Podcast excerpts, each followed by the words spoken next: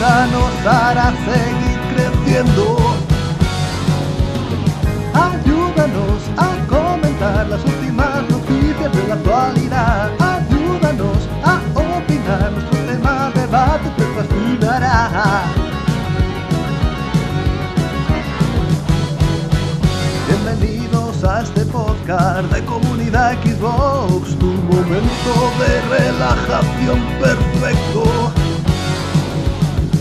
Buenas noches y bienvenidos, ayúdanos a construir el podcast más fascinante del momento.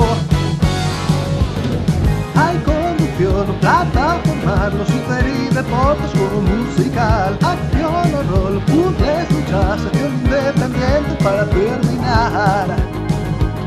A los jugones de la Xbox.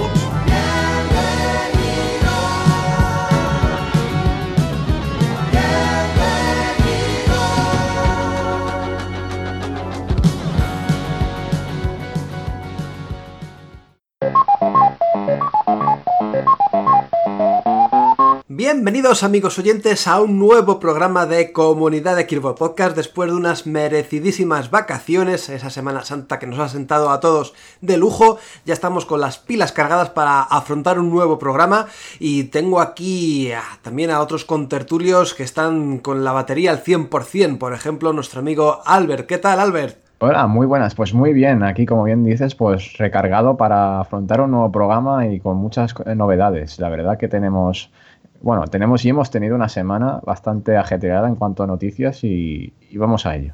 Hoy, por cierto, estamos grabando en San Jordi. No sé si te han regalado o te has comprado tú algún librito, alguna rosa por ahí. Oh, calla, calla, que me he encendido mucho con eso. Aparte de que, como es normal, estaba todo abarrotado. Eh, he ido a buscar eh, un libro de Laura Gallego, el último que ha salido, de Cuando me veas o algo así, me parece que se llama. Y en, en todas las librerías, creo que en cinco o seis que he entrado, el libro únicamente estaba en catalán. Y eh, eso me pasó también en Andorra, que fui hace poco, y también solamente en catalán. Y digo, sí, venga, me voy a Amazon y lo compro en el idioma que yo quiera. No sé el por qué, habiendo dos ediciones, te extrae solamente la de catalán. O sea, deberías de poder tener las dos. Vaya, vaya, vaya, vaya San Jordi has tenido ahí un poco accidentado, pero bueno, al final tienes tus libritos y tus cosas. Y otra que tenemos por aquí es nuestra amiga Alejandra. ¿Qué tal Alejandra? Hola, muy buenas, con las pilas recargadas como has dicho y con toda la mesa llena de Star Wars, básicamente. Tu, tu San Jordi o tu San Jorge particular ha sido eso, ¿no? Libros y libros de Star Sí, Wars bueno, y todo eso. ahí, ahí tengo que he empezado esta mañana el diario de la princesa de Carrie Fisher, o sea que muy Star Wars todo. Genial, perfecto. Pues nada, ya con todo el mundo presentado, no perdemos más tiempo y vamos directos a las noticias.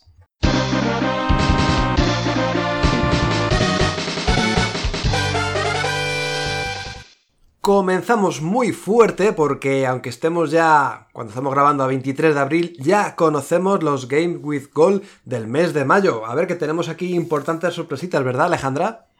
Pues sí, y sobre todo que vienen de una galaxia muy muy lejana, aunque no para Xbox One, pero bueno. Para Xbox One tendremos Gianna Sisters Twisted Dreams, Director's Cut, desde el 1 al 31 de mayo. Y se sustituirá por Lara Croft and the Temple of Osiris, un juego muy chulo que yo recomiendo personalmente, desde el 16 al 15 de junio. Y para Xbox 360, mi- mis favoritos de- del mes será Star Wars The Force Unleashed, la segunda parte de, la historia del aprendiz de Darth Vader, del 1 al 15 de mayo, y Lego Star Wars The Complete Saga, del 16 al 31 de mayo, que los juegos de Lego siempre vienen bien para echarse ahí un- una distracción tranquilita, ¿no? Pues juegos, sobre todo algunos bastante cooperativos, ¿no? El Lara Croft creo que podías jugarlo hasta con otros tres amigos, puede ser. Eso es, sí, yo me lo pasé con un amigo, sí. Eh, de, hecho, de hecho, lo recomiendo, que lo jueguen en cooperativo, ya que hay puzzles que incentivan eso, la cooperación, y se disfruta mucho más. En, en Mucho más divertido. Mm. Sí, exactamente. Pues a ver, un poquito como para balancear esa, eh, esos Game with Gold que tuvimos el mes pasado con ese Rise, pues ahora tenemos unos títulos arcade que a lo mejor no tienen tanto peso ni tanto nivel como, como estoy diciendo del mes pasado, pero bueno, aún así disfrutables. Creo, Albert, que tú llegaste a analizar este Gianna Sisters, me quiere sonar mogollón. Em, creo que no. el hecho es que yo me lo compré en unas ofertas. Ah, vale.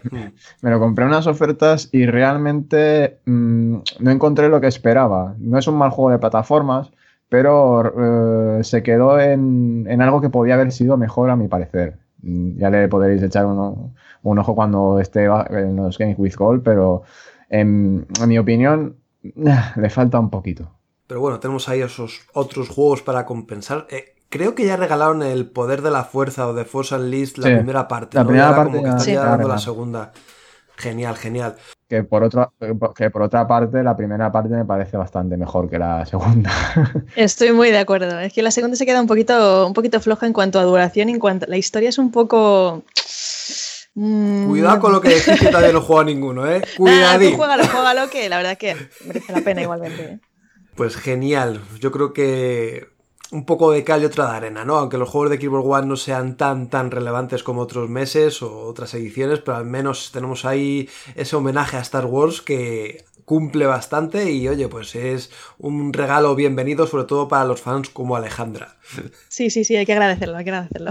Pues cambiamos de noticia y a ver atentos los fans esta vez de Call of Duty porque ya conocemos o ya se ha anunciado oficialmente este Call of Duty ambientado en la Segunda Guerra Mundial, ¿no? Al ver qué ha pasado aquí. Pues sí, pues que tras muchos rumores parece ser que, la Activision ha, confirmado, digamos, el desarrollo de este nuevo Call of Duty, eh, basado en, bueno, ambientado en la Segunda Guerra Mundial por fin se ha hecho oficial y el próximo, el próximo día 26 de abril a las 7 se realizará un streaming en el cual pues, se presentará todas las características del juego, además de algunas eh, imágenes y se espera que también pues, se, muestre algún que otro vídeo mostrando el, juego en, movimiento. ¿no? Eh, este, este nuevo Call of Duty eh, será desarrollado exclusivamente por Hammer Games, eh, todos bien sabéis que han estado colaborando pues, con Infinity War, eh, Treyarch, ¿no? En, las diferentes entregas que se han lanzado últimamente, como la de Infinity War, que fue la última. Y bueno, pues eh, parece ser de que en esta ocasión pues volveremos un poco a lo que fue los orígenes ¿no? de Call of Duty, eh, retroceden en, en, el tiempo y vamos a una Segunda Guerra Mundial y abandonamos un poco pues todos esos perks y cosas futuristas que tan, tan agobiados y abrumados nos tenían ya porque se habían, se habían pasado mucho, ¿no? Han tirado mucho de esta, de esta ambientación y ahora pues parece ser de que al igual que Battlefield 1 ah, volverán hacia, hacia el pasado, ¿no? Porque recordamos que Battlefield 1 ahora mismo está gozando de una vida en su multijugador muy muy buena y está siendo muy muy jugado, así que yo creo que por esta razón igual pues Activision y sus diferentes estudios, que recordamos que tienen varios, y así cada año uno toma el relevo, pues se, vuelven a, esta, esta, ambientación, como ya hicieron en World of, War. ¿Qué tal pensáis que va a ser la aceptación, sobre todo para esos fans del multijugador? Porque es verdad que muchos de nosotros puede que estemos cansados de esos pers, de esos dash laterales, esos dobles saltos, toda la parafernalia que tienen los últimos Call of Duty, pero hay gente, de hecho lo hablamos, que que hay gente que vive de esto, vive del multijugador, vive de los torneos, los campeonatos y cambiar tan de repente así, de, forma tan tajante, esa jugabilidad tan característica por algo más básico eh, o, en teoría más básico, vamos a ver también este Call of Duty cómo anda de perks, que, los pueda ver, eh, puede resultar un poco lioso o puede ser un hándicap para aquellos usuarios que ya tengan unas mecánicas bien cogidas de los últimos Call of Duty. ¿Cómo lo veis este, este cambio tan drástico? Yo creo que a la saga Call of Duty le viene muy bien frenar un poquito, dejar de correr un poquito por las paredes también y esas cosas, y, volver a los orígenes y presentarnos una campaña decente en la Segunda Guerra Mundial, que es un tema que a mí me encanta y que de hecho yo jugué la primera trilogía maravillada. Luego ya lo dejé porque empezó así un poco con la guerra moderna y tal. Y los multijugadores, mm, creo que cogerle ideas de Battlefield 1 le va a venir también muy bien. No sé qué piensas tú, Albert, por ejemplo. Pues le he estado dando bastante cañita a Battlefield 1 y si cogen ideas de, él me parecerá bastante bueno, ya que realmente los chicos de DICE han realizado un trabajo exquisito con este, este título y al principio me mostraba un poquito así eh, reticente con, las armas, eh, es cierto lo que dice Mario, eh, las armas de la Segunda Guerra Mundial no son las, actuales, ¿no? Por ejemplo, del Infinity War, que son automáticas y que realmente tiene muchas facilidades para apuntar. Aquí en Battlefield 1, por ejemplo, tenemos muchas mirillas de hierro, lo que dificulta mucho eh, la precisión y, digamos, el apuntado de lejos. Y esto tendrá que, verse eh, cómo se implementa en el multijugador, porque recordamos de que es un juego que se juega mucho en los eSports, incluso hay muchas competiciones de él. Y no quedará otra que adaptarse a ello. Por lo demás, eh, puede ser y espero que sea así, que recibamos una campaña a la altura como, como todos esperamos.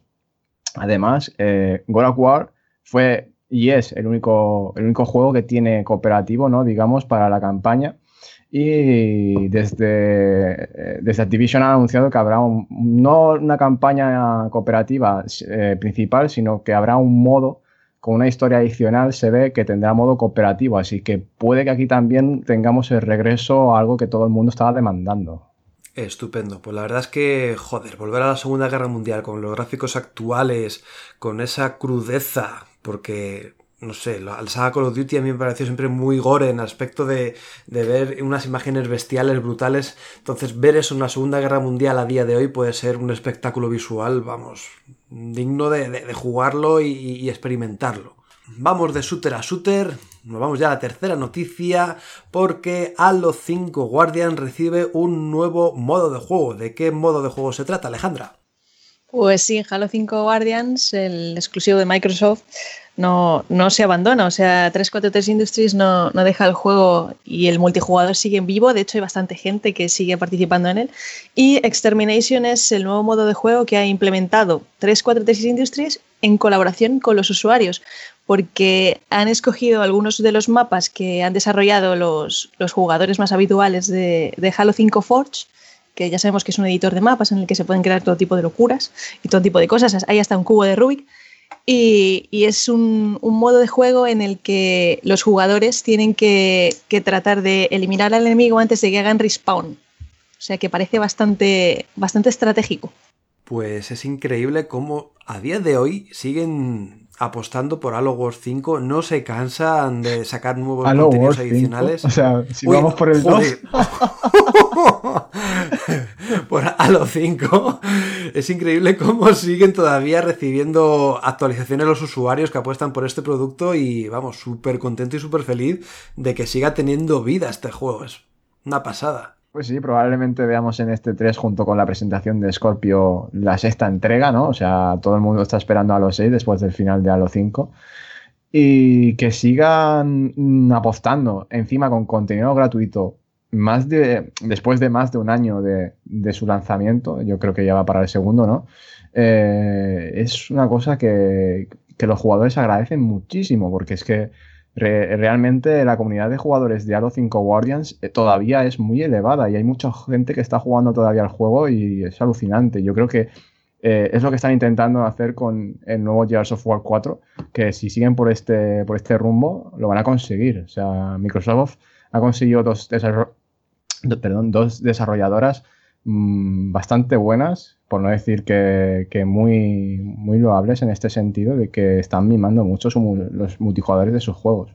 Y además de manera gratuita. Así no separan, eh, o no diferencian jugadores que tengan el DLC y jugadores que no, que sí y tal. Tienen todos lo mismo, todos juegan por igual, así que genial por parte de 343 Industries. Pues si queréis vamos a la siguiente noticia, esta me toca a mí, se trata de Sombras de Guerra, ya conocemos más, ya hemos visto algún tráiler como vemos en la noticia de Somos Xbox, esta vez se trata de ciertas habilidades que tendrá Talion, el protagonista que, continúa aquí en la Tierra Media Sombras de, de Guerra. En esta ocasión vemos capacidades depredadoras de Talion, por ejemplo tenemos una agilidad élfica la llamada Elven Agility, con la que se pueden dar saltos mucho más largos, más grandes, para alcanzar zonas más elevadas, y dentro de esta rama también tiene una especie como de dash espectral, por lo típico muy útil en combate para esquivar a ciertos enemigos y contraatacar. También hay otras habilidades descritas como puede ser el Brutalize, que lo mismo es, eh, nuestro protagonista se vuelve medio loco, se embrudece y mata a los enemigos de una forma bastante contundente, lo que hace que el resto de la cuadrilla de orcos eh, se aterroricen y, se, y, huyan con el rabo entre las piernas. También tenemos una habilidad muy curiosa, me ha gustado mucho, se llama Poison Tendril, que a través del arco con una flecha envenenada podemos envenenar, nunca mejor dicho, eh, los calderos o las comidas de los clanes orcos que hay por ahí y así de esa forma matarles de una manera sigilosa. Y ya por último tenemos el Grave Chain con el que se pueden ejecutar a varios enemigos haciendo uso pues, de la agilidad. Entonces podemos hacer ejecuciones en cadena bastante rápidas y bastante letales. Como he dicho, algunas sí que me suenan de haberlas visto en el primer Sombras de Mordor, pero otras sí que son nuevas y bueno, pues ya esperando más, sobre todo a ver ese gameplay, a ver si lo muestran en Project Scorpio, ya con una resolución digna de mención, digna de ver en 4K y la leche. No sé qué pensáis vosotros de este Shadow of War, si os llama la atención o ya con el primero tuvisteis suficiente, chicos. Buah, yo estoy deseando que salga porque soy, soy muy fan del primero. A mí me, me, encantó, sobre todo el sistema Nemesis. Y en este parece que lo han mejorado y que han, eh, han profundizado en él y que es un sistema procedural que va a salir bien, no como No Man's Sky. Entonces, está, está muy interesante. A mí es que El Señor de los Anillos también es, es un mundo que me gusta mucho y, y además parece que también se va a poder, es un mapa más extenso, no solo se, se centra en Mordor, sino que también podremos visitar otros escenarios como Minas Sicil, por ejemplo. Genial, genial. Albert, no sé si jugaste el primero, si tienes ganas de disfrutar de esta segunda parte, de esta segunda entrega. Yo opino que, mm, que nunca está de más, no hay, nunca es suficiente, eh, digamos, los juegos ambientados en el universo de Tolkien. Y hace poco en las ofertas de primavera aquí el Sombras de Mordor, así que en cuanto pueda le daré, le daré bien fuerte antes de que llegue el de, el de guerra porque me, me, atrae mucho, me atrae mucho porque el primero mm, consiguió algo que, que muchos juegos del Señor de los Anillos no, no, habían conseguido hasta ahora, que era atrapar tanto a nuevos jugadores ¿no? que no son tan fans de la, digamos, del universo de Tolkien y aquellos que sí lo son, los consiguió atrapar de, de la misma forma. Así que espero poderle dar muy pronto y a ver qué, qué tal. O sea, tengo, tengo muy buenas referencias. Y este Sombras de Guerra, con que lo haga igual que el primero y lo mejore, creo que estaremos ante algo mejor. Incluso podríamos decir que, que evolucionará, ¿no? Hombre, yo espero. Las bases, la verdad es que las tiene bastante asentadas porque aunque parezca, no sé, un Assassin's Creed así con otra época ambiental, con otro escenario, pero no, al contrario, o sea, al final tiene una personalidad propia este título que la pueden explotar mucho más evidentemente con esta segunda parte. Cambiamos de noticia, vamos a ver porque ya conocemos un poquito más sobre el nuevo Micro Machines, a ver qué pasa con este título arcade, Albert. Pues que Codemasters, que es la desarrolladora de Micro Machines World Series, el nuevo título de esta, de esta franquicia, de la cual pues muchos recordamos eh, de aquellos viejos tiempos, en, en, digamos que en las recreativas, incluso posteriormente, ¿no? En, me parece que fue en, la primera PlayStation o la, la, segunda, que también hubo una entrega. y en Mega Drive. Y en Mega Drive, ¿no? O sea, ha sido, es, es, una licencia bastante longeva, pero que a lo largo de la historia, pues tampoco es que hayan habido muchas entregas, ¿no? Ha habido una y en cada plataforma casi pero que, que, han sido un poco así que a contagotas, ¿no? O sea, realmente se toman su tiempo para ir sacando, digamos, eh, cada entrega y, y, no es una, a pesar de tener alguna que otra, alguna que otra entrega en diferentes plataformas, pues no es una entrega bastante explotada.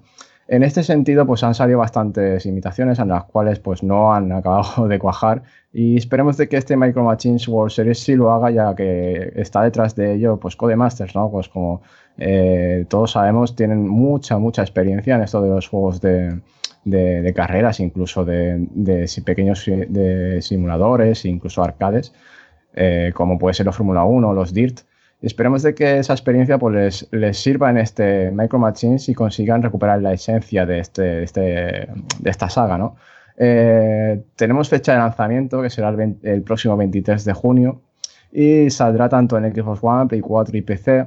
Y que esté hoy en este podcast es que tenemos un nuevo gameplay, ¿no? El primer gameplay del juego en el cual pues, nos muestran un poco la tecnología y cómo, cómo se juega ¿no? a este Micro Machines. Además de que han dicho que incluirá un modo bastante interesante para 12 jugadores de forma online y hasta 4 jugadores en modo local. Este modo de juego nos recuerda mucho pues al, a, digamos, a, esas arenas ¿no? en las cuales pues a, través de power-ups y demás pues nos vamos destruyendo los coches, incluso pues podemos eh, realizar carreras entre nosotros y, y seguramente los piques estén asegurados en este juego. Con que no compliquen mucho las cosas, ni se les vaya un poco de madre el tema de las habilidades especiales, creo que Micro Machines, al menos, ya digo, el que jugué de Mega Drive o el que había de Super Nintendo también, eran tan sencillitos, simplemente tenían cuatro habilidades especiales y era simple, eh, recorrer unos escenarios que eran súper chulos, que si en el billar, que si en la cocina, que si en diferentes estancias y con unos vehículos súper característicos, ya con eso es suficiente. No hace falta tampoco liarlo con habilidades especiales, con cohetes, con rayos, con nada. Eso da igual, con que se vayan a lo básico, se centren en la pura diversión, creo que es suficiente. No sé si Alejandra ha podido jugar algún título de Micro Machines, si se acuerda de alguno, le llama la atención este que va a salir. Yo no he jugado a ninguno, ni al de Mega Drive, ni al de PlayStation, ni ninguno, pero vamos, esta es una ocasión perfecta para empezar un poquito a, ver lo que ofrecen, ¿no? Pues sí, vamos a ver si al final no se queda en otro arcade más, ya da el puñetazo en la mesa y sacan un juego a la altura de lo que algunos usuarios como soy yo, pues esperan. Pues estaba mirando, antes de que cierres y creo que en, PlayStation no salió ninguno. O sea, en Mega Drive y en, MS2 y demás, pero no sé, de pensar que habían salido algunos, sí. No, es que ha tenido una temporada de crisis de, vacas flacas. Sí, sí, sí. No os hablo mucho de Micro hace, hace, mucho, la verdad, desde el último. Mm, pues nada, vamos a ver si ahora ya resurge de sus cenizas como lo hizo en las consolas de 16 bits. Y ahora sí que sí, ya cerramos el bloque de noticias, no perdemos más tiempo y vamos a un análisis muy chulo de ese Lego City Undercover.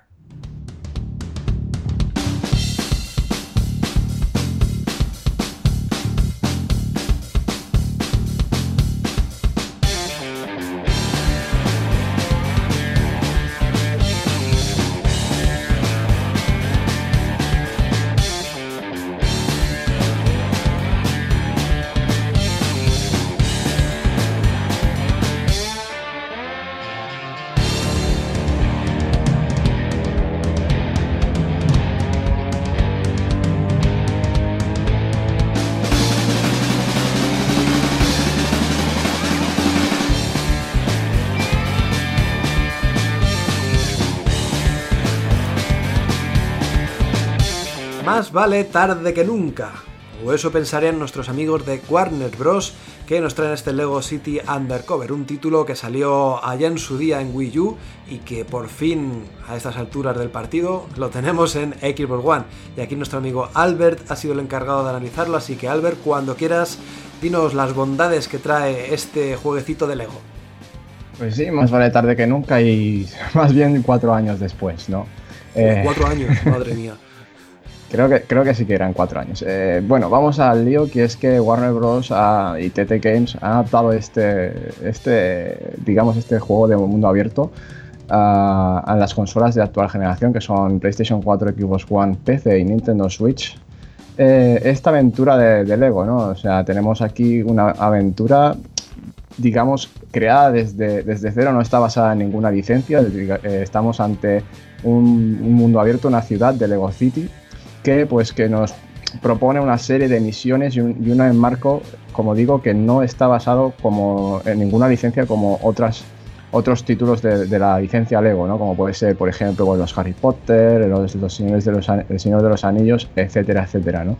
En esta ocasión, como digo, estamos ante algo totalmente distinto. Eh, este, este juego pues se, lanzó en Wii U y ahora pues llega a nuestras consolas y a mi parecer eh, me ha recordado algo, mientras lo jugaba, me ha recordado algo a la isla de Lego, un juego que salió en 1997 y que lo jugué en PC y realmente al jugar este Lego City Undercover he visto algunos flecos que me recordaban a él, ya que no, no tenían las mecánicas que tienen los, juegos de Lego de hoy en día, pero se, mm, se vislumbraban ciertas ciertas, eh, digamos, ciertos matices que, vemos hoy en día en, los juegos de Lego y creo que han evolucionado de él, ¿no? En este juego teníamos una isla eh, bastante abierta y tomamos otra historia al igual que Lego City Undercover. La historia de Lego City Undercover es un poco mm, trascendental, o sea, realmente somos eh, Chase McCain, un, un agente de la ley que regresa a Lego City después de un largo periodo de, letargo y su, su, misión será volver a detener a Rex Fury, un, temido criminal que fue encerrado bueno, pues en, circunstancias un tanto misteriosas que se nos van contando a lo largo de la aventura.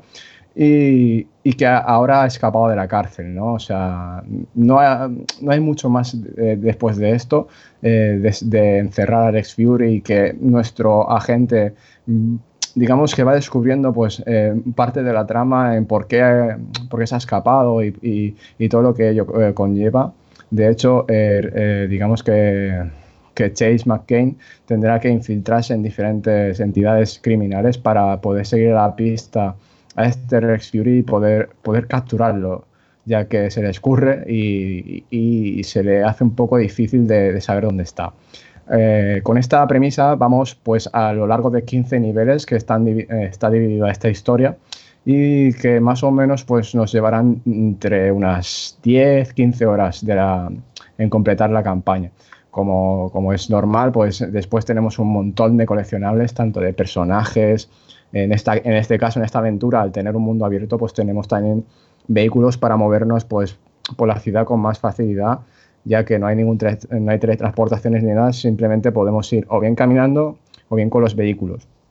Aparte de estos coleccionables, pues también tenemos las típicas fichas, los ladrillos dorados o los ladrillos de colores, o sea, tenemos una cantidad de contenido bastante grande. Además de que la ciudad pues también tiene una dimensión considerable y siempre tiene eh, contenido para ofrecernos. O sea, estamos ante, ante el típico juego de Lego pues que pues nos ofrece un montón de horas aparte de, esa campaña en cuanto a, desbloquear y desbloquear y desbloquear, algo que eh, se convierte en algo totalmente adictivo si, somos de este tipo de juegos. Digamos que, las mecánicas de Lego, pues eh, de este Lego son básicamente las que vienen acarreando todas las últimas licencias.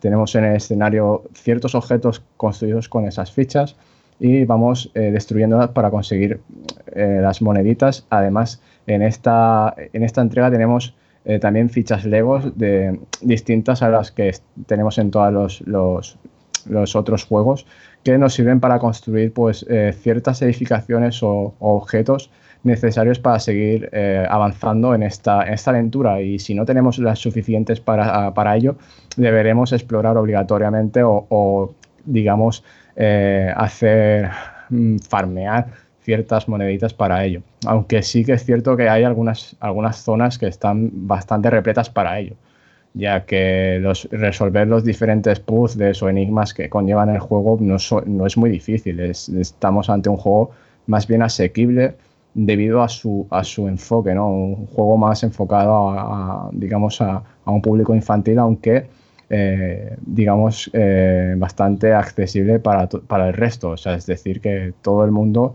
toda la familia, amigos y, y, persona puede jugar a este juego. O sea, no es.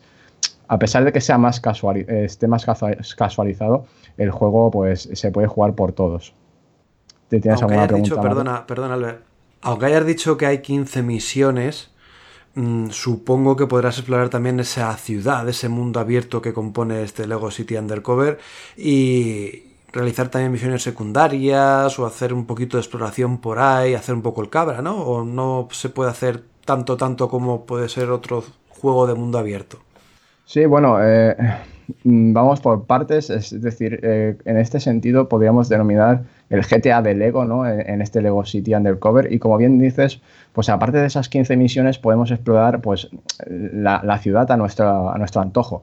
eh, digamos de que nosotros tenemos cierta limitad, eh, o sea, cierta libertad dentro, dentro de unos límites, porque los, niveles se, se encuentran en, distintos puntos específicos de, la ciudad. Y cuando llegamos a ese punto específico entramos en, la, misión y entonces pues nos, el desarrollo de ese nivel pues es eh, el que estamos acostumbrados en el resto de Lego. Es un poco más lineal, que realmente no es algo abierto. Estamos ante un nivel más, cerrado y acotado. No es, no es que estemos, eh, digamos, en el resto de la ciudad. Es, es, el típico nivel de Lego que va guiado. O sea, tiene sus coleccionables, tiene sus sitios a los cuales no puedes acceder porque necesitas otro personaje y después tendrás que volver a jugarlo con ese personaje eh, adecuado y, básicamente sigue las mismas mecánicas y premisas de, los otros Lego. Después por la ciudad tenemos distintos personajes o, NPCs que, que van, que, que, nos proponen ciertas misiones, que son las que tú has llamado misiones secundarias. Y después también pues tenemos eh, distintos objetivos Em, para, para, también conseguir coleccionables. Por ejemplo, con, con, nuestra, nos dan un dispositivo que es una, una, tableta. Con esta tableta podemos seguir el rastro de unas huellas para encontrar pues, objetos ocultos. Pues estas cosas pues, eh, se, se consiguen explorando, explorando la ciudad. Me da miedo porque mucha gente juega a los Lego basados en franquicias, ya sea Star Wars, ya sea Jurassic Park, ya sea El Señor de los Anillos, básicamente por revivir otra vez esa historia que todo el mundo conocemos, pero bueno, con una versión un poquito más cómica, un poquito más divertida, eh, gracias a estos personajes Lego. Pero el que sea una historia completamente nueva, basada en personajes ya completamente inventados, no sé qué tal sienta. No sé si prefieres esos juegos Lego ambientados en películas, en series, todo esto, o si llama la atención este Lego City Undercover por tener una historia completamente diferente. Lo cierto es que lo que comentas es, curioso, ¿no? Porque en un principio cuando empecé a jugar al juego me sentía un poco extraño al no estar ambientado o basado en, una licencia como sí que lo estaban los otros.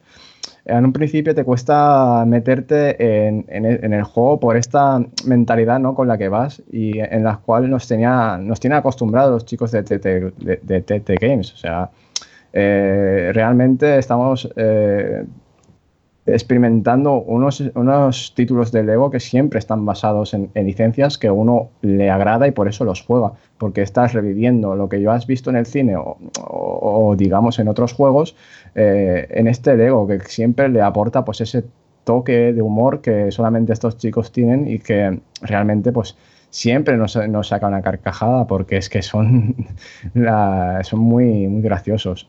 En este Lego City Undercover también tenemos ese toque de humor ese toque de mm, hilarante ¿no? que tienen eh, eh, estos personajes y, esas bromas jocosas que son tan fáciles y que son eh, en algún momento tan, tan, sencillas que es que dices, es hostia, pues lo han sabido lo han sabido trabajar muy bien. En ese sentido sigue estando esa, esa faceta característica de, de TT Games y, no por ello eh, no, no, por ello atrae menos, ¿no? Es decir, que a pesar de ser una, una historia y algo totalmente creado desde cero, eh, es totalmente atractivo para el jugador y, engancha igual que, que, cualquier otra licencia de Lego. Genial, pues si quieres hablarnos un poquito de esa jugabilidad, no sé si aparte de lo típico de los coleccionables o de construir diferentes elementos, han metido o han incluido algún elemento jugable que no se haya visto en anteriores entregas o sigue siendo lo mismo de Sota, Caballo y Rey como, como hemos visto en anteriores juegos de Lego?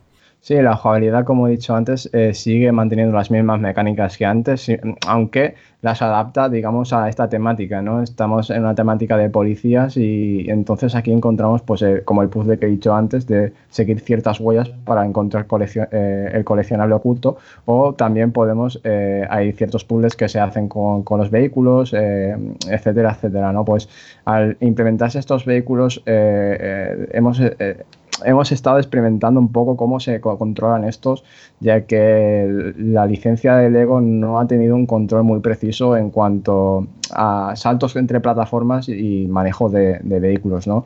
Y en esta, en esta ocasión yo creo que han sabido que realmente estaban ante algo bastante importante y, yo creo que han afinado un poco aquí eh, y han pulido más que en otras ocasiones. O sea, el control de los vehículos no se siente del todo, todo correcto, pero no es lo tosco que estamos acostumbrados en otros, en otros Lego y se conduce realmente bien dentro de lo que cabe.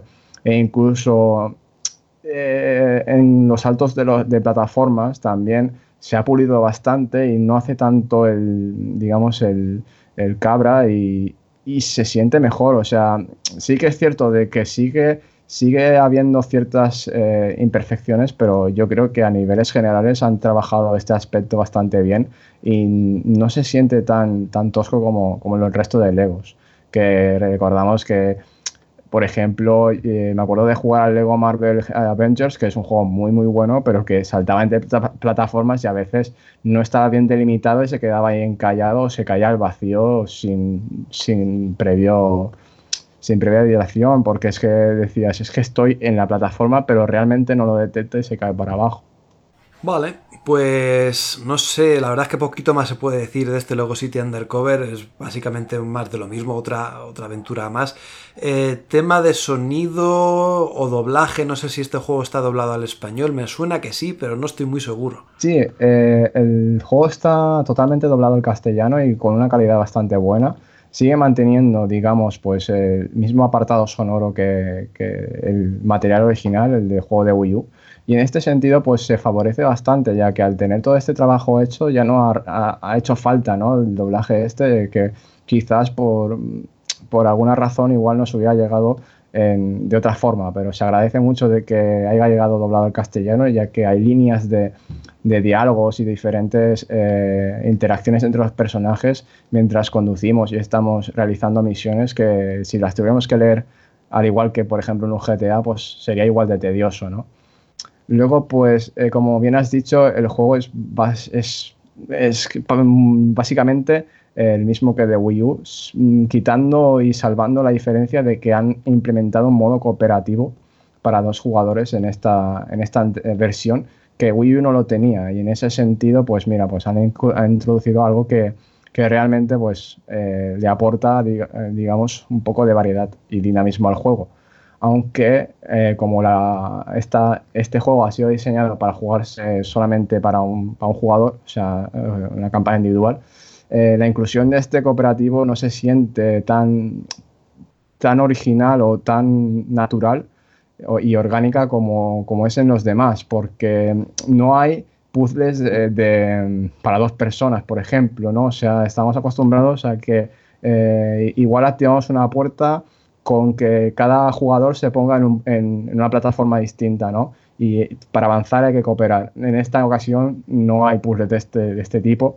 porque, como digo, el diseño del juego y desarrollo fue pensado para única persona. Sí que es cierto pues, que el segundo jugador le puede ayudar al primero pues, a explorar la ciudad y en todo momento puede, puede estar junto a él. Perfecto, pues yo creo que poco más se puede decir, así que Albert, prepárate porque la nota final para este Lego City Undercover es de... Un 80, es decir, un 8. es decir, un notable. Pues nada, pues ahí tenemos esa nota, ese análisis de nuestro amigo Albert, que podéis eh, ampliar un poquito más con el análisis que tenemos ahí colgado en la web. Y bueno, en líneas generales entonces es un juego que es divertido, no llega a ser tampoco un juegazo, pero bueno, eh, para pasar el tiempo, sobre todo jugándolo con los más peckers de la casa, puede estar bastante bien. Sí, o sea, el, juego es muy divertido y, básicamente nos encontramos eh, con la misma fórmula de siempre de los Lego. Y a aquel que le guste el Lego, mm, los juegos de Lego van a encontrar otro título de Lego que les va a encantar porque básicamente seguimos con lo mismo, pero con, una ciudad eh, que explorar, unas misiones que, cumplir, que no están basadas en otra licencia, pero que son igual de, igual de atractivas. En este sentido tenemos juego para rato, ya que después de las 10 o 15 horas podemos ampliarlas muchísimo más si queremos conseguir ese 100%. O sea, todos los niveles hay que rejugarlos más de una y dos veces para conseguir todo, todo el contenido. Genial, pues nada, ahí queda grabado ya este análisis. Ahora sí, vamos a ese mundo abierto que está esperando ahí Alejandra, que se está quedando ya casi sin uñas, la pobre. Así que no perdemos más tiempo, vamos ahí a hablar un poquito de Star Wars.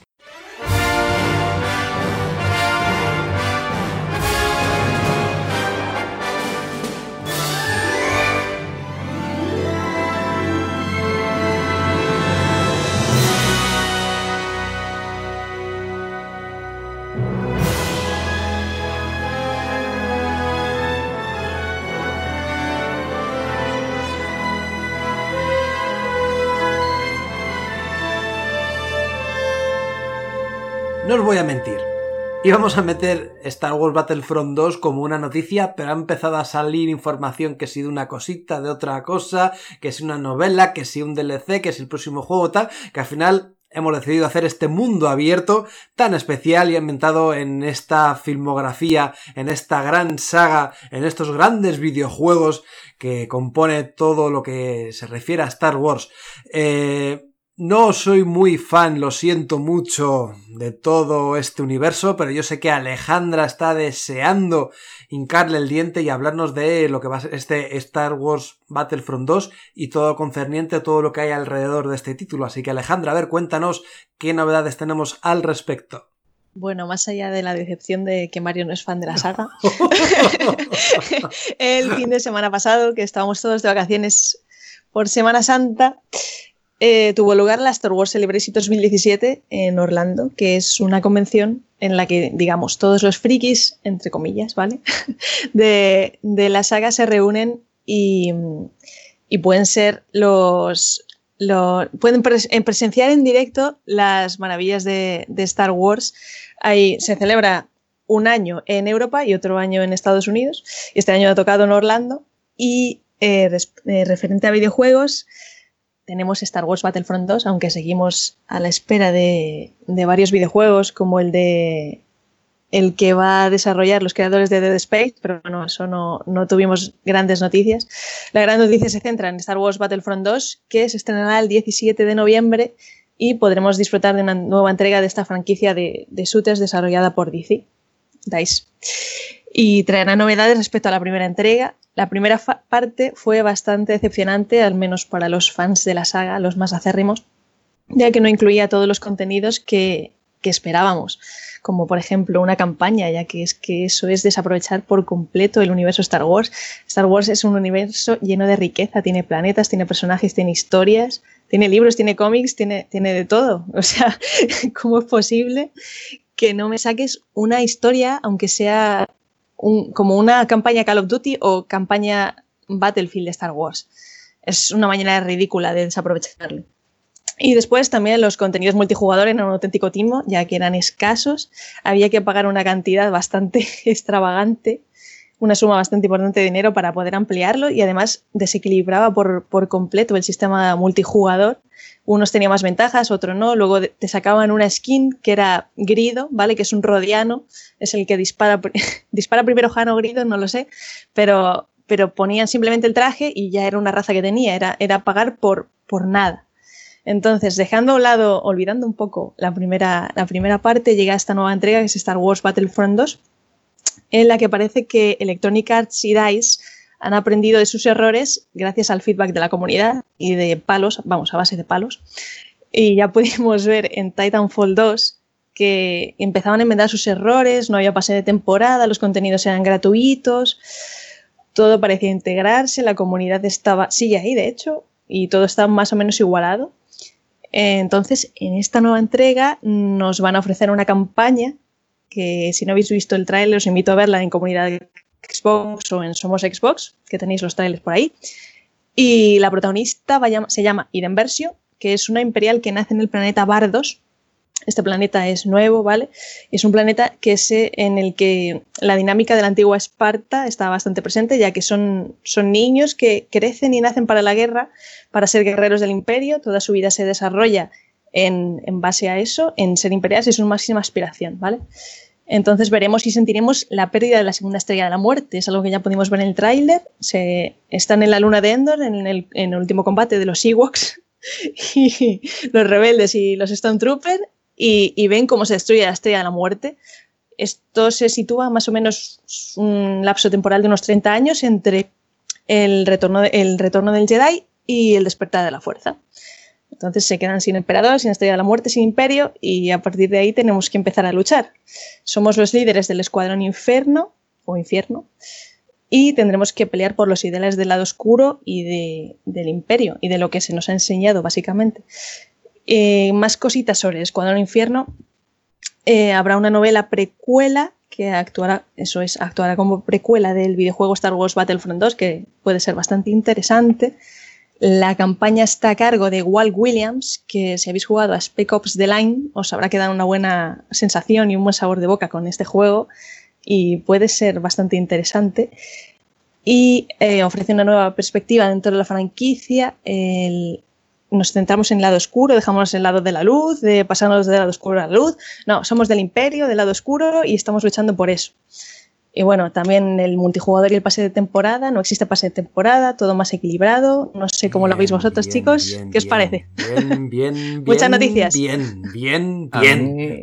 A mí, me, está, me está llamando mucha atención. Bueno, ya lo hizo el primer Star Wars Battlefront, a pesar de, todo lo que has comentado, de que pueda o no pueda haber sido un éxito para, para el Electronic Arts. Pero realmente este Battlefront 2 parece que han aprendido y, y es que lo están haciendo muy muy bien porque toda la información que nos llega es que mm, me pone todavía eh, en más, más, A ver qué vas a decir. Más, Madre mía. He visto, eh, a ver, he visto que se me iba un poco de, las manos y ya he parado ahí un poquito. O sea, me atrae mucho más. Con todo lo que, con todo lo que, lo que van sacando, me atrae mucho más porque realmente se estaba eh, aprovechando, como decía Alejandra, el, tema de que Star Wars es un universo muy rico, tiene cómics, tiene novelas, tiene de todo. Y en ese sentido, no yo desde mi punto de vista, al igual que muchos, no, entiendo por qué en el primero no se aprovechó esto. Si es que realmente en cuanto yo jugué al juego, eh, cuando se lanzó y demás, eh, veía ese, la manca ¿no? de, de que no, no tenía ese modo historia y que realmente lo estaba pidiendo a gritos, porque es que los escenarios están bien recreados, el, sonido, que espero que todo esto siga estando en, Battlefront 2, pero que, con esa inclusión de la modo campaña y con todo el contenido que van a meter ahora, pues eh, acabe haciendo de Battlefront 2 pues el título que esperamos del primero, porque tienen todo, todo en su mano para poder hacerlo. Y que no tenga pase de temporada, bueno, esto es un poco, eh, ha generado un poco de controversia porque eh, la compañía se ha ido un poco al, al, paso porque eh, digamos que los medios se hicieron eco muy muy pronto de que el juego no tendría pase de temporada y realmente ellos todavía no tienen muy claro de cuál va a ser la hoja de ruta de, contenido posterior y no del juego.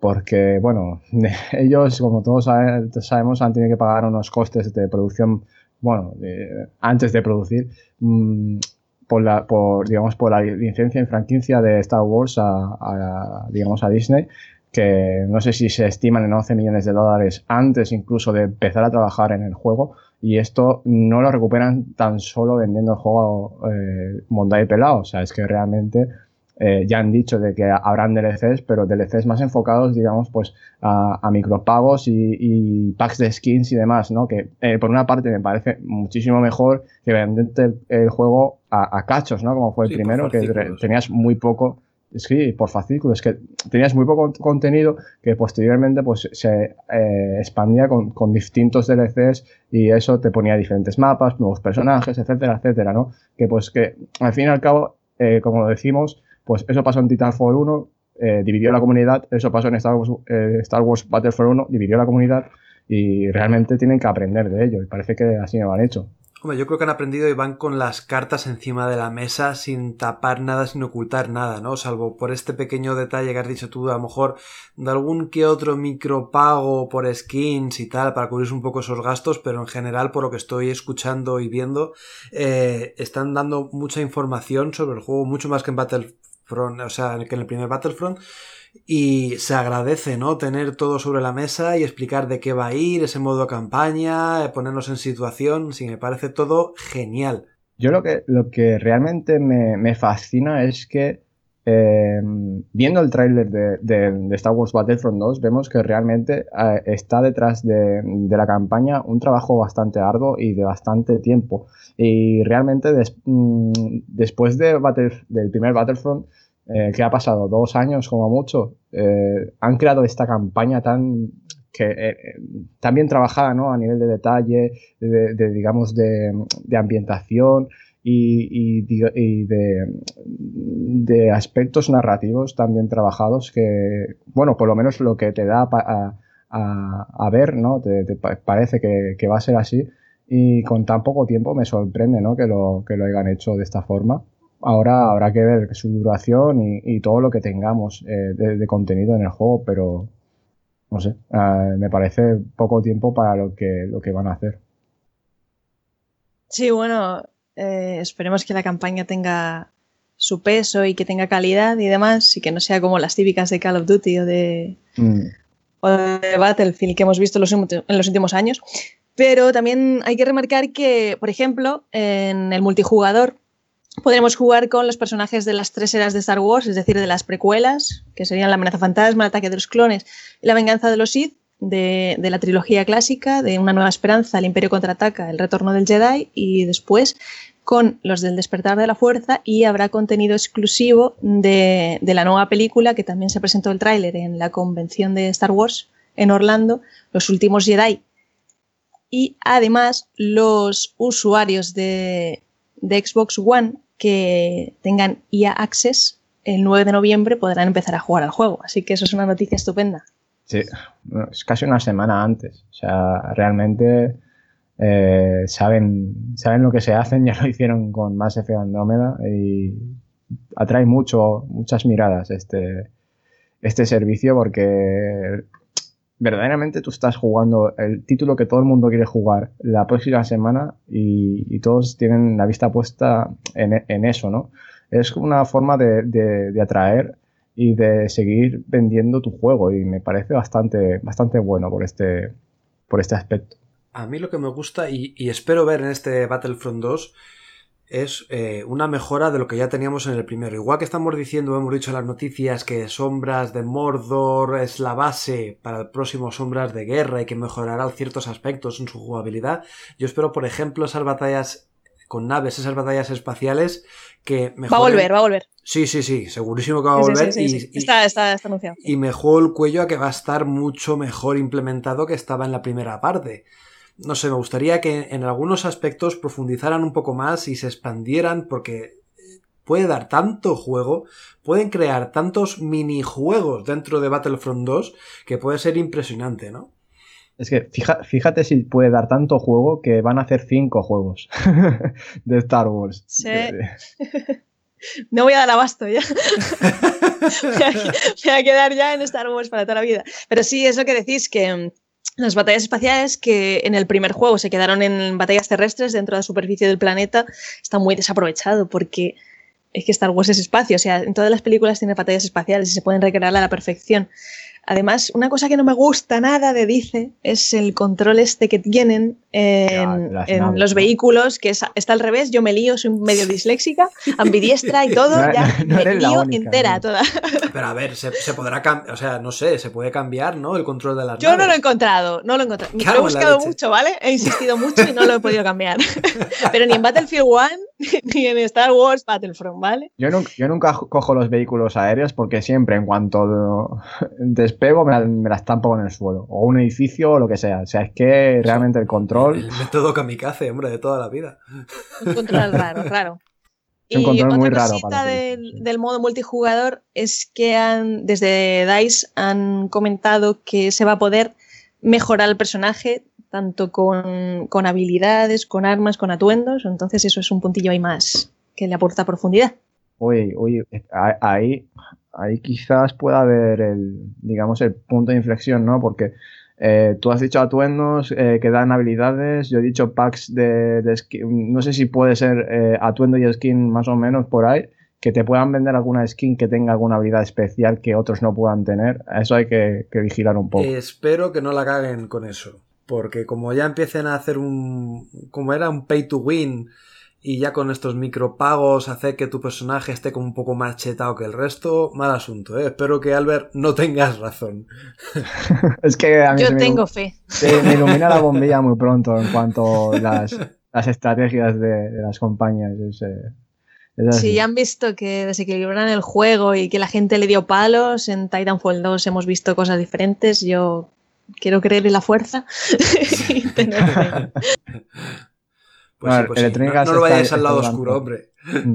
Electronic Arts está llevando unas estrategias en sus videojuegos muy buenas. Eh, hemos visto, por ejemplo, de compartir el, el, el contenido del pase de temporada de Battlefield 1. Una, digamos, una acción muy, muy buena que si te gusta el contenido es que te incitan a comprarlo y realmente el contenido del pase de temporada es bueno. O sea, yo lo he probado porque por, por ese por ese hecho de compartir y es que si no fuera por los 50 o 40 euros que vale, igual me lo, me lo cogía. Y en este caso, si hacen algo parecido con Battlefront 2, en caso de tenerlo, pues oh, será muy, muy bueno. De e incluso, hecho, e incluso, perdona, no, no divide, incluso no divides a la comunidad de esta forma, es que es, Eso es. son todas ventajas. De hecho, para no dividir a la comunidad, hay una Deluxe Edition, Stormtrooper Deluxe Edition creo que es, que se vende, en, por ejemplo, en Game, en, cuando la quieras reservar, con la reserva te dan el DLC, pero que eh, si tienes la edición estándar la puedes de desbloquear mientras juegas. O sea, parece que no quieren dividir a la comunidad. Sí, sí, sí. Eso lo he leído hace poco, ¿no? ¿Salió? Vale, pues. Sí, sí, sí. Genial, pues que no dividan a la comunidad, que esté todo equilibrado, porque me acuerdo el primer Battlefront y esa batalla de Hoth, creo que era, en la nieve, que estaba mm. súper desequilibrado todo. Wow, es verdad. Me acuerdo de aquel podcast que estábamos todos quemados, que, no, que ganaba siempre, no sé si era el, el, imper el, imperio, no sé si atacaba el imperio, no, no, sé quién era. Pero es que siempre ganaba el mismo, era imposible. Sí. Pues espero que todo esto lo equilibren y que hagan un juego redondo porque tienen todas las papeletas y tienen todas eh, las ayudas y, y, vamos, eh, la fe en el usuario para que salga adelante un juego súper redondo. Y el amor. El amor con H. amor con H. pues nada, hasta aquí un mundo abierto bastante interesante y bastante friki. Y nosotros vamos ya directos a los lanzamientos.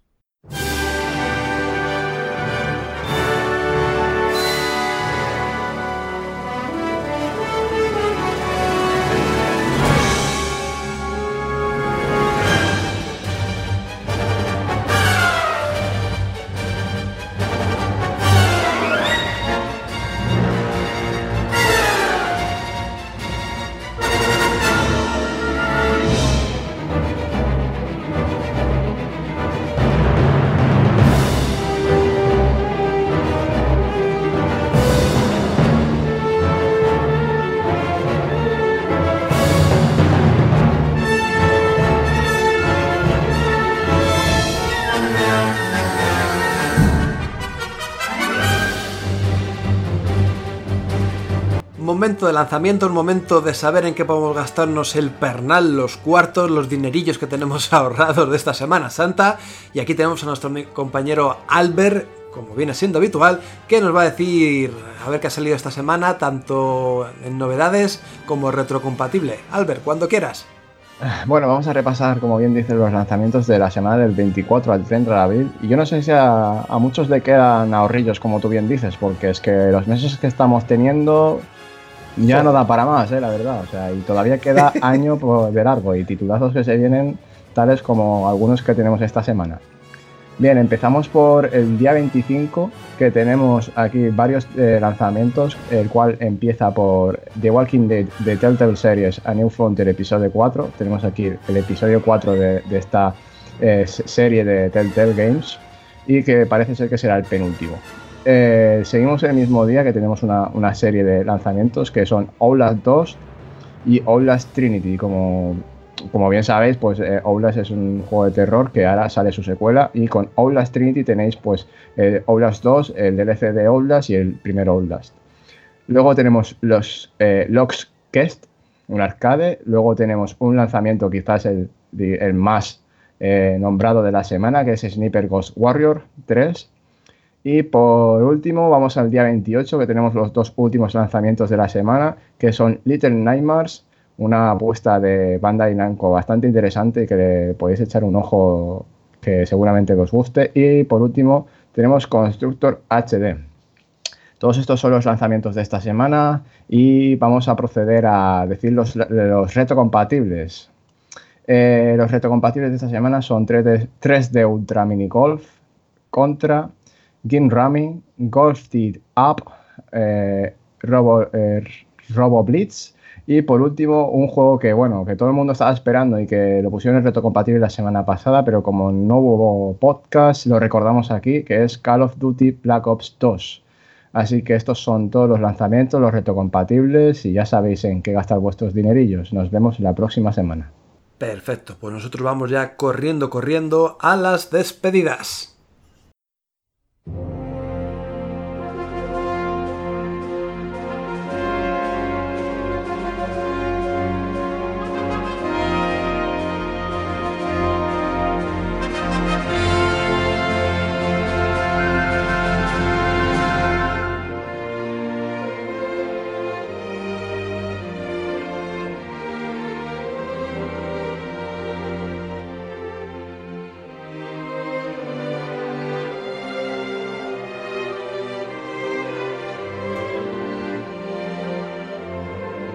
Pues chavalines, con todo el dolor de nuestro corazón, nos tenemos que despedir una semana más del programa. Eso sí, como ya viene siendo habitual, vamos a leer vuestros comentarios que habéis vertido por las diferentes plataformas que tenemos disponibles. Por un lado, por Evox tenemos a, un momentito, Peixin86, nos dice, como siempre, genial trabajo chicos, quería recomendar a quien le gusta el género que se haga con Halo Wars 2 ya que es increíble en todos los apartados y me está encantando. Por otro lado, ya tenía ganas de Yoka Y después de escucharos más, la nueva consola caerá de salida, ya tengo el cerdito preparado. Un saludo y a seguir igual. Eh, Alejandra, no te he preguntado, eh, ¿va a caer la Pro de Scorpio así de salida? ¿Vas a esperar? ¿Qué vas a hacer? Pues acabo de, pillar la Xbox One S, así que me acabo de, dar el salto porque con el cambio este de MediaMarkt que había. La Project Scorpio esperará un poquito, pero seguramente también caerá. Yo aquí, aquí este está recomendando Halo Wars 2, pero tú ya has recomendado el 5, o sea que realmente. sí, ¿verdad, se ha quedado desfasado. Es un visionario. llegará, llegará Halo Wars 5, ya veréis. O no, ¿eh? Bueno, no sé. Seguimos con los comentarios. Eserolo nos comenta, buen programa, variado y por fin noticias de Scorpio, deseando de tener más datos de la pedazo de máquina que parece va a llegar por fin. Saludos desde Triana City. Pues nada, un saludo a los ciudadanos de Triana City que habrán estado ahí de Semana Santa dándolo todo. Marciano85, entre lo del escorpión y lo de Olby, hoy parecía que Mario se había tragado un payaso. Genial podcast, muchachos. Muchas gracias, Marciano. También tenemos a Matt Murdoch, muy buen análisis, gracias por el programa. Pues nada, gracias a ti por escucharnos, Matt. Y por último, Jai nos dice, Albert es brasileño, ahora entiendo que se pronuncia así su nombre. Nah, bromas aparte, sois mi podcast preferido, os escucho todas las semanas y lo seguiré haciendo. Sois geniales, un abrazo y buen vicio. Una preguntita, ¿cuánto hype tenéis eh, con Sea of Thieves? Personalmente me encantó Cameo, pero Rare me tiene un poco desorientado últimamente y no sé qué esperar.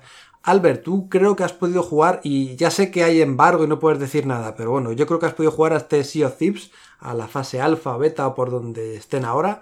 ¿Qué nos puedes decir sin que sea spoiler ni saltar embargo? Em, la verdad que muy poquita cosa porque el embargo que, impone Rare es bastante estricto, incluso no se puede ni capturar ningún clip ni imágenes, o sea, si tú estás jugando y le das al botón de guía y capturas un clip o una imagen, te expulsa del juego.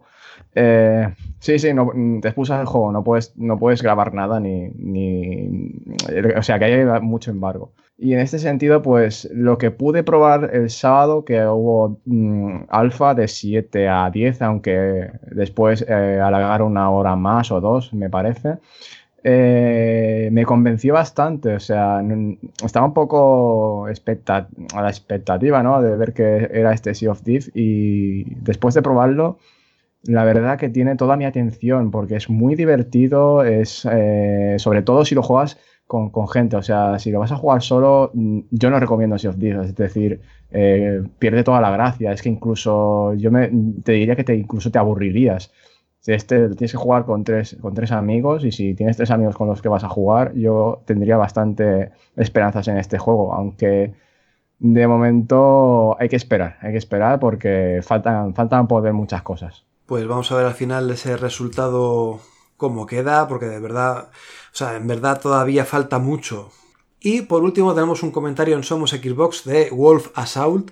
Nos dice, buen análisis de Yoka Laili. Yo ayudé a financiarlo y adquirí desde ayer en Xbox One y la verdad es que lo estaba esperando, eh, es lo que estaba esperando de este juego y más. Los mundos están muy vastos y la verdad toma su tiempo explorarlo para alguien como yo que soy completista. Todo en el juego es perfecto para ser el primero de Playtonic, aunque si tiene algunas cosas que criticarle, como la cámara, que es lo que más me molesta. Bueno, pues es verdad que ya hablamos de que la cámara eh, cometía algún que otro despista, algún que otro fallito, como en los viejos tiempos. Bueno, pero en general ha salido un producto bastante redondo. Le puntuamos tanto en comunidad Xbox como somos Xbox con muy buena nota, así que nos encanta que lo estéis disfrutando. Y ahora ya sí que sí nos despedimos del plantel de contertulios que han estado en este programa, en este podcast. Por un lado, Albert, un placer tenerte aquí tras la vuelta de la Semana Santa. Ah, el placer es mío el poder compartir este ratito con vosotros y además de que tener ese feedback ¿no? de la comunidad de, jugadores y de, oyentes que nos, que nos dejan ahí sus comentarios y que se agradece mucho. También me alegra mucho de saber de que hemos ayudado a, personas y a jugadores a, a decidir si, comprar este Yoka Live, ya que habían un poco de opiniones bastante dispares y si hemos conseguido de que algunos se decidan por él, pues me alegro muchísimo, ya que merece mucho la pena. Y en mi minutito quiero recomendar otro juego que yo hasta ahora, cuando había jugado Yoka Live, para mí era el mejor plataforma que iba a salir este, este año, yo creo, pero después de jugar a Wonder Boy, eh, de Dragon's Trap, eh, he cambiado un poquito de opinión. O sea, realmente me ha maravillado el juego. El juego sigue siendo eh, el mismo de hace 30 años, pero, pero con un apartado totalmente, apartado gráfico totalmente de rehecho, así como el sonoro y el trabajo realizado por, por Lizard Cube, que son sus desarrolladores, es tremendamente maravilloso. O sea, el amor que han puesto aquí lo he visto en muy pocos juegos y la verdad que encandila muchísimo. Dentro de muy poquito tendréis el análisis en la página, así que no, no, os hará demorar mucho de saber mi opinión. Nos quedamos con esa recomendación y esas impresiones tuyas. Y por otro lado nos pedimos de nuestra Jedi Alejandra de Somos Xbox. Un placer contar Alejandra contigo en este programa. Un placer para mí, ya estoy un poquito más cerca del lado oscuro, pero, pero encantada, encantada de compartir. ¿Tú eres más Jedi o Sith? Que, la verdad es que no lo Yo la verdad es que soy, soy Jedi, soy Jedi. Soy Jedi, cosa que no era Electronic Arts hasta hace poco, pero, pero ya, ya, se están pasando, ya están Ahí, la, la pollita. pollita, pollita. Y bueno, en mi minuto quería hacerle así una mencioncilla especial a Carrie Fisher, que aparte de ser la princesa Leia y, dejarnos a todos maravillados con su interpretación en la trilogía original, era una estupenda guionista y escritora. Y ahora mismo, hace unas semanitas, publicó, bueno, publicaron el Diario de la Princesa, que, que habla un poquito de su aventura en la trilogía original y está muy recomendado porque es una lectura muy amena, muy divertida, muy fácil y a modo de autobiografía. Y en juegos tenemos, eh, bueno, he terminado ayer justamente, terminé Mass Effect Andrómeda de BioWare y de Electronic Arts en el lado oscuro. Eh, terminé Mass Effect Andrómeda, eh, le he echado unas 73, 74 horas y tengo el 89% del juego completo. Me ha encantado, no entiendo las críticas tan aberrantes hacia, hacia el título. Me, parece que tiene una campaña muy notable, que va creciendo, digamos, y que deja un final muy abierto de cara a nuevas aventuras espaciales. Genial, pues la verdad es que son esas cosas que no se entiende, ¿no? ¿Por qué un apartado gráfico, por qué unas expresiones, ya no el apartado gráfico, sino unas expresiones pueden lapidar un título que en otros aspectos es redondo? Pues son cosas incomprensibles, pero bueno, al menos aquí en el podcast y en, las, en ambas webs hemos hablado muchas veces de ello y hemos apoyado este juego porque de verdad que merece la pena disfrutarlo. Y nada, me despido yo. Voy a también recomendar un título que me pasé también, pues yo creo que fue ayer sábado o el viernes pasado, no me acuerdo cuándo, y que me ha gustado mucho. Es el Black Ops 2, este juego que hemos recomendado en formato en la sección de retrocompatibles. A mí me gustan mucho las campañas de Call of Duty en general y este Black Ops 2 me ha encantado. No sé también si es que el aspecto gráfico sigue estando un poco a la altura de lo que tenemos a día de hoy. Eh, tiene una factura técnica que me ha encantado mucho, me ha gustado y sus modos de juego también están disponibles y funcionan guay, tanto sea online como es en modo zombie. Eh, es un juego que recomiendo mucho más, por ejemplo, que el último que sacaron, el Infinite Warfare, este del espacio eh, sideral y no sé qué, y tanto futurismo, tanta historia. Así que si podéis echarle un tiento, si podéis pillarlo en, no sé, de segunda mano baratito, eh, os lo recomiendo, porque de verdad que es uno de esos Black, esos Call of Duty que merece la pena disfrutarlos, ¿eh? Y nada más, hasta aquí un programa como veis cargadito de noticias, cargadito de contenido si os ha gustado, dar al like, ya sabéis que nos encanta que deis al like. Y si todo va bien, nos vemos la próxima semana. Chao, chao.